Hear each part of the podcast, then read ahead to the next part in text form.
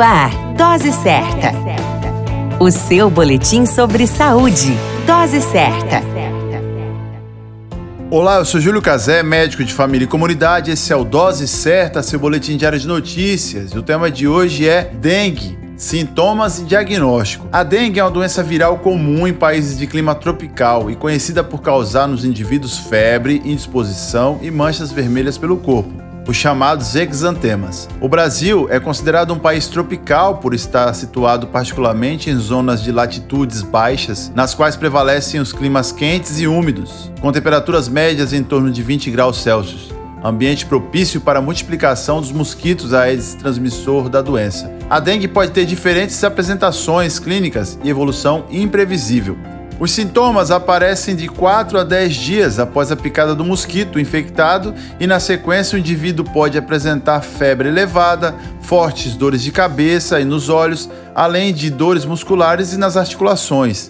Entre o terceiro e o sexto dia de doença, é considerada a fase crítica, onde podem acontecer manifestações graves com complicações da doença potencialmente letal chamada dengue grave, que pode evoluir para a morte. Entre os sintomas dessa fase está a dor abdominal intensa, tontura, sangramentos de gengiva e nariz, bem como hemorragias, diminuição da urina, sonolência, diminuição repentina da temperatura, entre outros. O diagnóstico acontece com a epidemiologia, onde leva-se em consideração a presença dos mosquitos e vírus no ambiente, a clínica clássica dos sintomas e os exames laboratoriais que confirmam o vírus no corpo do indivíduo.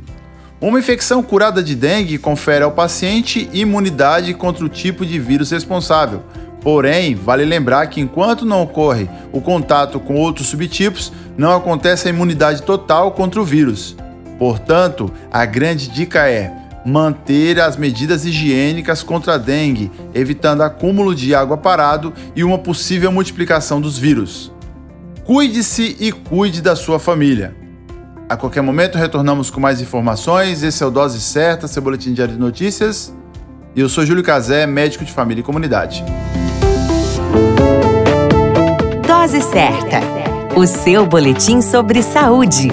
Dose certa.